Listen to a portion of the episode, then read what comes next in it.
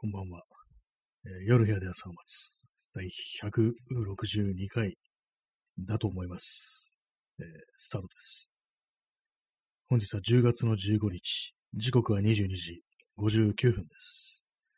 えー22時50分くらいから始める気分でいるなんていうふうに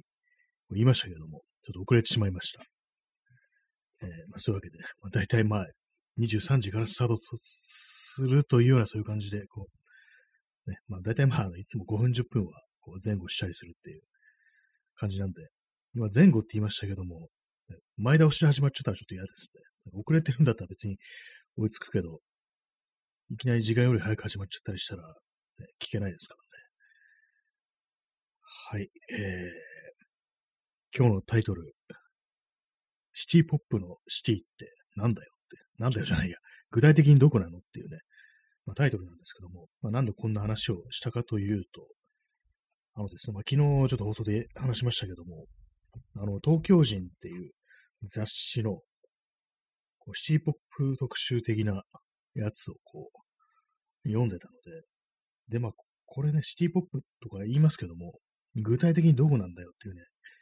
思うんですけども、まあ大体はね、こう、あれなんですよね。東京というものをこう、想定してるっていう、まあ、まあ、この東京人によると、まあ70年代から80年代の東京っていう、そういうところをね、こう、まあ、前提にま話をしているっていうようなところがあるんですけども、まあ、このシティポップ云々のこの源流にいるのは、なんかこう、このね、雑誌読んでると、どうもあの、ハッピーエンドではないかっていう、でもハッピーエンドで、こう、松本隆、あのドラマーであの作詞とかね、してる人ですね。その松本隆があの、風待ちっていう、こう、まあが概念というかね、なんかそういう言葉をこう、初めて使って、こう、まあ、架空というか、まあその自分の心の中というかね、頭の中にしかない都市の風景みたいなものを、こう、その風待ちという言葉で表現したっていう、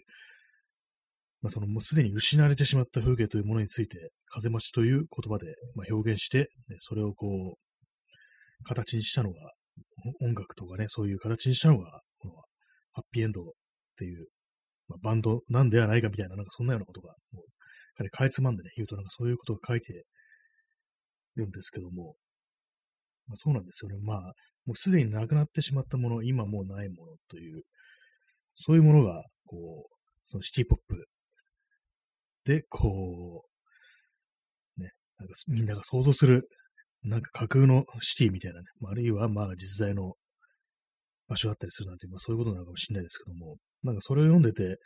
私もなんかそういう感じでなんかこう、自分のな頭の中の街みたいな、なんか妙にね、郷愁とかそういうものを感じるような街の風景というものはまああるんですけども、それをですね、こう実在の、本当のまあこの東京の街、普段自分がこう行ったり来たりしている東京の街というものにうまく重ね合わせられるかというと、まあ、この、ね、この、特にまあ2021年の東京においてはね、それは結構難しいという感じで、もう、そうですね、自分の頭の中にしかないような、そういう風景というものをこう、なんかね、追い求めて、なんか外をふらふらしたりしてるのかななんてことは思ってしまいました。麦茶を飲みながらお送りしておりますけども、ね、まあ、そういうことを思うんですよね。え、P さん、ということは、シティポップのシティは港区がベース。松本隆が慶応なので、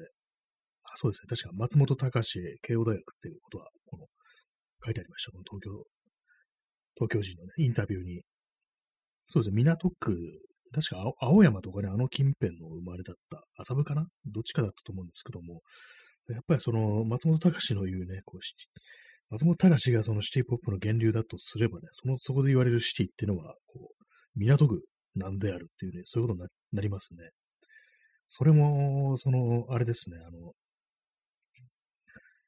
東京オリンピックの前の、ま、ね、その、前回の、前々回の東京オリンピックですね。前々回の東京オリンピックの前の東京の風景ということになりますね。かなりこう、まだ開発とか、再開発とかそういうのがされてない、ね、そういう時期の、あれですよね。ね、P さん、まさ、まさたかも慶応、あ松任谷正隆ですね。出てましたね。この東京人の雑誌にもインタビュー出てました。なんか気に食わないんで読み飛ばしましたけども、ね、それはいいんですけども、そうなんですよね。だから港区というものが、まあ、その頭の中にあるっていう。で、確か、その、あれなんですよね。えー、ちょっと今日頭がなんか、うまく 動いてないですね。その、ハッピーエンドのアルバムの、そのレコードのなんか、見開きのところになんかイラストが載ってるらしいんですけども、それはあの、都電のイラストなんですね。それがなんかこう、実際はあれなんですよ、その、なんか漫画家、ど、なんて、名前忘れましたけども、どっか漫画家に描いてもらった絵があるんですけども、それがあの、まあ、今で言う、王子のあたり、あの北区ですね。あのあたりを、の、こう、まあ、多分飛鳥山とかだと思うんですけども、そこにあの、今でもね、そう、都電荒川線という路面電車が通ってるんですけども、多分そこじゃないかななんていうようなことを、まあね、そのあたりかななんていうふうに思うんですけども、まあ、その絵を描いてもらって、まあ、正確にあの、もうすでに頼む前からそのちょうどいい都電の絵があったってことで、それを使ったらしいんですけども、それをなんかこう、数字だけ書き換えて、その車両の番号みたいな、路線番号っていうんですかね、なんかああいうのそれをなんかあの、港区の番号に書き換えてもらったみたいな、そういうことらしく、だから結構架空の風景というね、ことらしいんですけども、それでもあれなんですよね、あの、港区にかつては知っていた、こう、路面電車というもののような風景がこう、いわゆる風待ちであるっていうね、なんかそういうことらしいんですけども、はい、ちょっと何言ってるかわかんなくなってきました。ちょっと今日頭がね、ちょっとうまく、まあ、動いてないですけども、まあ、そのシティポップのシティは、まあね、まあ、松本隆的に言うと、まあ、港区とかね、あの辺なんじゃないかっていうことなんですけども、まあそういうのをね、聞いている、ね、我々も、こう、自分の中の、自分のシティというものをね、こう、見つけなきゃいけないんだよなってことをね、ちょっと思ったんですけども、なんか、ちょ強引ですね。私にとって私のシティってなんだみたいなことを考えたんですけども、結構それがあの、割に思いつかないんですよね。なんか、ほんと断片的なもので、そういうのって、結構まあ幼い頃のね、なんか、思い出だとか、もうちょっとね、ちらっと見た風景とかそういうものだと思うんですけども、でまあそういうのがもう今失われてもうないかというと、別にそんなこともないっていう気がするんですね。本当になんか子供の頃あったものがもう全部ないかというと、別に、ね、そこまでそうでもないんで、で、まあそういう、まあ、幼い頃の思い出とかね、そういうところが、そういうのがあるところに今行ってみて、何かしら思うことがあるかというと、別にないんですよね。だからまあその自分の頭の中しかもはや残ってないという、そういう教習みたいなね、俺の中、俺のシティってものはね、マイシティですね。マイシティはなんか自分のね、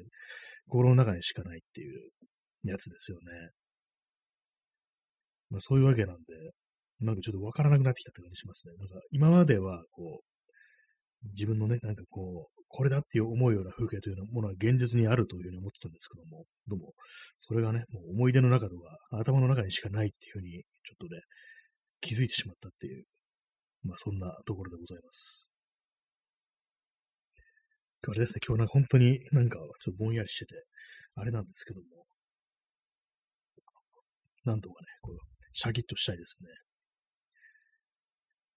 はい、まあ、そういう感じでね、もうシティポップのシティはどこだっていうことを思ったというね、話でございました。自分なりのシティっていうのはね、結構多分皆さんもあると思うんですよね。そういうのがあったら、ね、なんかお便りとかで教えてくださいというね、話でした。逆にあんま自分にそんなに関係ないとか、あんま思い出がないとか、そういうね、まあ、ところって結構あると思いますけども、全然自分がこう接点ないところだとかね、まあ、私で言うとなんかあの、横浜とか、あとはなんかこう、多摩とかね、なんかニュータウンとか、そういうところに、ね、置けるなんか、そういうものに対して、ちょっとあの、ファンタジーっぽいものをね、少し持ってるっていうのはあるんですけども、それと違ってシティっていうのはもう少し自分に引き寄せて考えられるというか、もうまさに自分が生まれ育ってきた時代だとかね、こう街だとか、まあそういうものから形成されつつも、されつつも、実はね、そんなものはもはや存在しないということで、まあそれをね、こう、松本隆は風待ちと呼んだということらしいですね。なんかざっくり言うと。なんかインタビューで、まあ、インタビューどっかのビルの、ビルっていうかのね、結構高いね、高層ビルみたいなとこ一室で受けてるんですけども、で、まあ、その窓から街の風景が見えるんですよ。で、まあ、確かそれもミナミナログだったと思うんですけども、それであの、そのインタビューしてる人に向かってね、なんかこう、外の、まあ、工事してて、まあ、その土地がこう、基礎までね、掘り掘り返されて、なんかこう、やってるわけですよ。それを指さして、まあ、あれも、あれが風待ちですよっていうふうに言ったというね、なんかそういう感じでインタビューがね、締めくくられてるんですけども、ちょっとなるほどみたいな、みたいなことありますね。まあ、なんかちょっと何を言ってるのかわからなくなってますけども、まあ、実在しない風景というものであるというね、シティポップのシティというものは、まあ、シティポップに限らないですけどもね、何かしらのこう、なんか人が教師を持ってこう、捉えるというか、見るというかね、感じるというか、そういうものは、なんかこう、大抵の場合はね、もはや存在しないものであるっていう、そういうことなんではないかなというね、話でございました。まあ、まあ、なんか後ろ、後ろ向きななんか感じにちょっとね、なっちゃってますけども、なんかこう、最近もう前を向く記録がないっていうね、感じも、あれですね。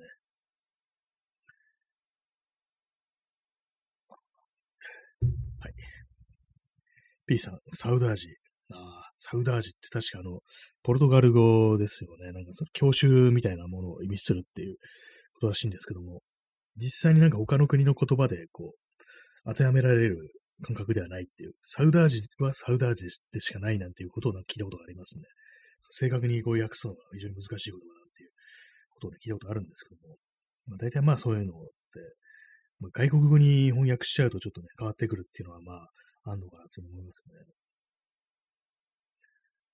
はい。えー、まあそんな感じでね、シティポップの話でした。割にさっきなんか結構、ね、それ読みながら結構面白いななんて思ってたんですけども、いざなんか自分が話すとなると結構難しいですね。なんか、全然こうまとまってない感じで、あれなんですけども、あれですよね、昨日、あの、久々にようやくあの、ポッドキャストをやりました。プレイリストを流しながら、話すっていうね、そういうやつ、Spotify の、何でしたっけな。何でしたっけな。サウンドアンドミュージックだったかな。毎回忘れるんですよね。サウンドじゃなかった気がする。ミュージックトークだ。全然違いますね。なんかそういう、ね、感じでこう、まあやったんですけども、結構まあ、あの、手間がかかりますね。割にこう、そのトークをね、喋りを分割して、ね、その、一つずつアップして、その間に曲を挟んでいくって感じなんで、まあまあなんかこう、めんどくさいなっていうのと、あと、プレミアム Spotify のプレミアムプランじゃないとフルで聴けないっていう30秒で終わるんですけども、その30秒分が結構途中からね、いきなり始まって、またぶつ切りで終わるっていう感じで、結構それが聞いてるとなんか丸気なんですよね、なんか。そういう感じでね、なんかあれだったんですけども、まあ、ようやくその、ね、Spotify、えー、ミュージックトーク、ね、やることができました、そのプレイリストのテーマは、あの何かを失った時に聴きたくなるような曲というね、そういうテーマでね、お送りしたんですけども、まあ、ちょっとね、まあ、気になる方は、ね、聞いてみてくださいという、ね、話でございます。30分くらいですね。曲フルで聞くと結構ね、時間かかるんですけども、1時間くらいかかるんですけども、なんかこう、その30秒だけのやつだとね、まあ、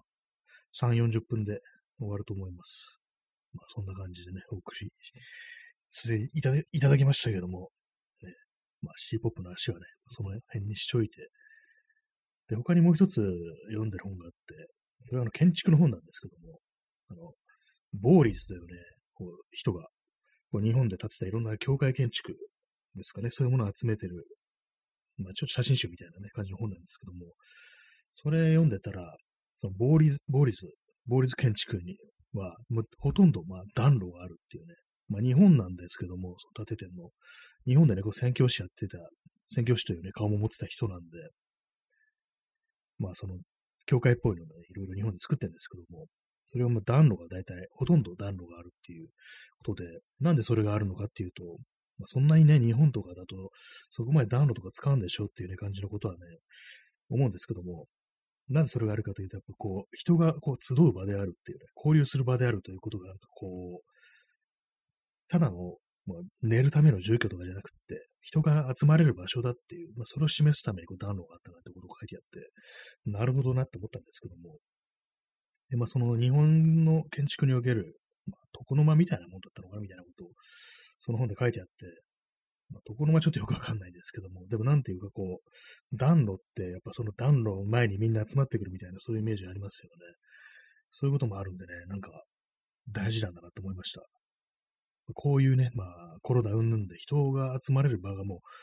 本当にないですけども、なんかね、こう、架空の暖炉みたいなね、架空じゃなくてもいいんですけども、なんかこう、そういう象徴的な何かってものがね、欲しくなりますね。暖炉的な何か。まあ、実際現実で集まれるところはそんなないってなるとね、こう、ね、バーチャル、サイバースペース上の暖炉みたいなね、なんかそういうものがあったらいいななんていうふうに思いましたね。どうでしょうか、皆さん。暖炉ありますか？まあ、ないですよね、普通。よっぽど雪国じゃないと暖炉ないぞって感じするんですけども。なんか自分にとっての暖炉とは一体何なのかっていうことを考えちゃいますね。暖炉の代わりになるものって何だろう？人が集まれる場所ってどういうとこだろうっていうね、思いますけどもね。何ですかね。クラブにおける DJ ブースの前ですかね、暖炉って。まあ私クラブ行かないので全然わかんないですけども、なんかふっと思い出しました。ね、こう、DJ ブースの前って人が集まりますからね、多分。まあ、そういうのもあってね、こう、人のね、こう、交流の場みたいなものが本当になんか難しいっていうふうに思うんですけども。まあね、何の、何のあれも出てこないです、ね。答えもっていうね、感じですけども。そんな感じで、あの、シティポップ特集です。特集でもね、曲わかんないですけども、シティポップね、やっぱ、なんだかんだ言ってみんな、ああいうのを聴いてる人たちは、自分の頭の中の架空の、まあ、あるいは思い出の中の都市っていう、そういうものをね、なんかこう、見てると思うんですけども、私にとって、まあ、シティポップっていう、ね、のシティっていうと、何ですかね。な、なんですかね。結構あれですね。あの、現実的な風景っていうよりは、なんかちょっと絵に近いものがあるっていうね。なんかこう、アニメだとかね、漫画だとかね、なんかそういうようなイメージっぽい感じのですね、現実の風景というよりは、こう、そっちのね、そっち寄りの感じがやっぱ結構大きいなっていうのがあるんですけども、まあ、なかなかね、あれですよね。あ、ワントゥーさん、ね、お久しぶりです、えー、こんばんは。山下達郎とか大貫妙子とかですか？松本隆さんの風待ち、確かに。そうですね、山下達郎、大貫妙子、このもうこれすごくね、この東京人に、ね、かなりこう頻繁に取り上げられてて、なるほどって感じなんですけども、山下達郎は池袋出身なんですね。そして大貫妙子は、あの、久我山っていうね、なんかそういう、なんか細かいこと書いてあったりして、なんか結構ですね、あの、そうまあ、いわゆるシティポップとして、こう、すぐ名前がよく上がる人たちの出身っていうのが、もろに、まあ、松本隆とかとは違って、もろにね、都会というか、東京ってところより少し離れた郊外であるなんていうね、そういう傾向にあるみたいなこともね、書いてあったんですけども、そういうとこからね、ちょっと離れたとこから見る、こう、東京に対する目線というものが、なんかそのシティポップ感というものに多少貢献してるんではないかみたいなね、ことを書いてありましたね。確かあの、そのただ中にいると、ね、真っ只中にいると逆にわからないような、見えないような、そういうことってありますからね、ちょっと離れたとこから行くと、やっぱりその、気分のね、盛り上がりとかもすごくね、ありますからね、まあ、そういうのもあったりして、まあ、非常にね、こう、その、人が生まれたところによって、なんかこう、シティポップの、シティというものが、それなりに変わってくるっていうふうに思うんですけどもね。まあ、ただ今いろいろね、世の中っていうかもう日本もね、世界もいろんなね、都市がありますからね、それぞれのシティというものがね、どこにでもあると思うんですけどもね。結構あれですよね、韓国とか、まあ、台湾だとか、その辺の出身のね、こう、人たちが、こう、なんか東京というものに対する、なんかこう、幻幻想というか、幻影みたいなものをね、こう、投影して、なんかこう、すごくね、思い思い入れがあるみたいな、なんかそういうのもあると思うんですけども、結構ね、こう、台湾のイラストレーターの、ね、人とかが、なんかこうそういうような感じでこう東京というものに対する思い入れがすごく強くて、実際にまあね、こう日本までやってきて、いろいろ見て回ったなんていう話もあるんですけども、結構なんかいろいろありますね、なんか。ありますね、なんかすごい適当なことをね、こう言っておりますけどもね。コーヒーの、コーヒーじゃないや。麦茶飲みます。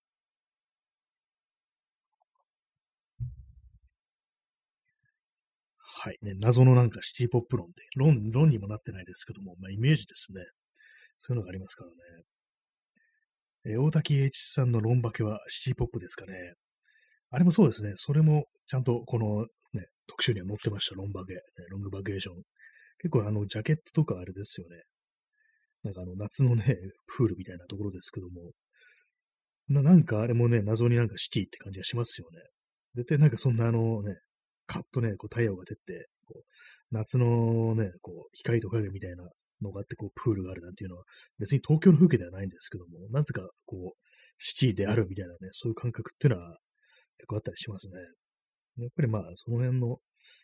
結構そのね、シティポップとかなんか割とこう、夏、夏っぽさっていうのがね、まずあるような気がします。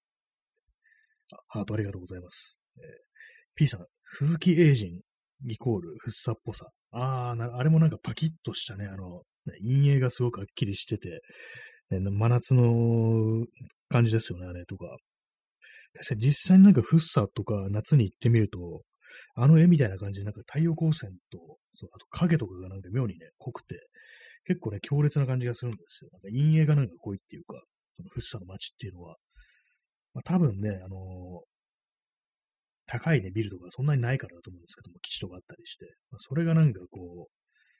非常にね、こう光、光と影の感じというものに対して、ね、貢献してるっていうね、高層建築がそんなないっていうのが、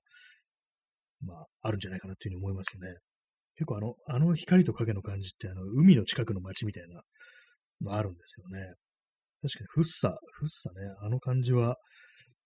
まあ、シティ、シティなのかなっていう感じはするんですけど、場所的に郊外ですからね。でもなぜかね、謎のなんかシティポップという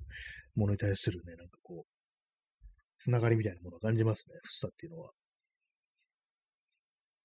私もね、本当大人になってからね、フッサに行ったんで、まあ、こういう街が、こう、ね、東京にあるんだなんていう感じで、ちょっと少しね、びっくりしたところあったんですけども、まあ、シティポップのシティですね。えー、ワントゥーさん。フッサだと多少アメリカの香りがするのも影響されますかね。そうですね。やっぱりそれはかなり大きいと思います。ね、やっぱりこう、フッサ、もうフッサのあの基地、横田基地とか、なんていうんですかね、あの、やっぱりこう、普通にしてたら手が届かないところがあるっていうね、簡単に入れないような、そういうスペースがその街の中にあるっていうのがなんかこう、すごくね、ある意味なんか海と同じなのかなっていう。海もね、なんか簡単には入っていけないっていうね、まあ、水沈んだら息できないですからね、なんかそんな感じで、こうまあ、米軍基地というものも、そういうなんか異質なものが街の中にあるという点では、その、ね、ある、ある種のなんかこう、手の出しようのない自然に近いような、全然自然じゃないんですけども、ね、支配されてるんですけども、まあなんかね、そういうのに近いのかななんていうふうに思ったりしますね。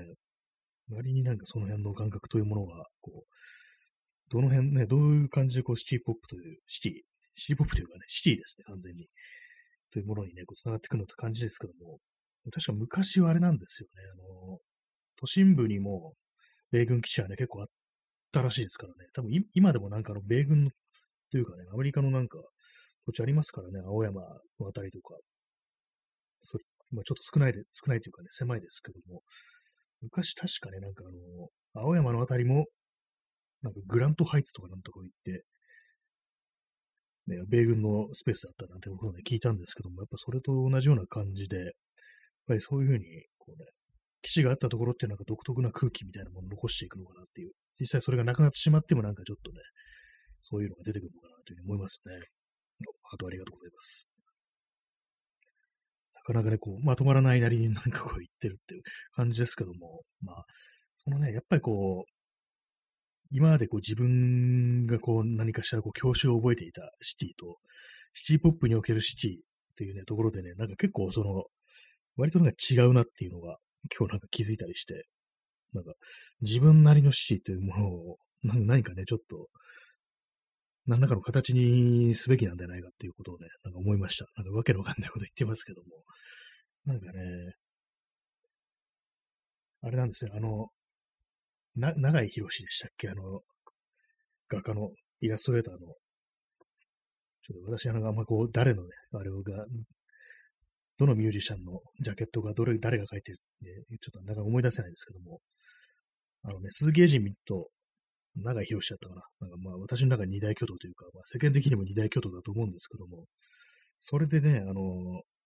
結構そのね、長井博士の方が、こう自分の中のアメリカみたいなものをこう、絵にしたら、それが結構受けて、みたいなことを書いてたんで、自分の中の何かしらの風景というものを、なんかね、そういう形にすると、なんかこう、まあ、それわかるみたいな感じでね、人にこう伝わったりするっていうのがあるらしいということでね、なんかそういうのを自分交わってみたいなというふうに思うんですけども、まあ、何をね、どうやって形にするのかっていうとね、あれですよね、文章か絵か写真かっていうね、そんなことになりますけどもね、どうなんですかね。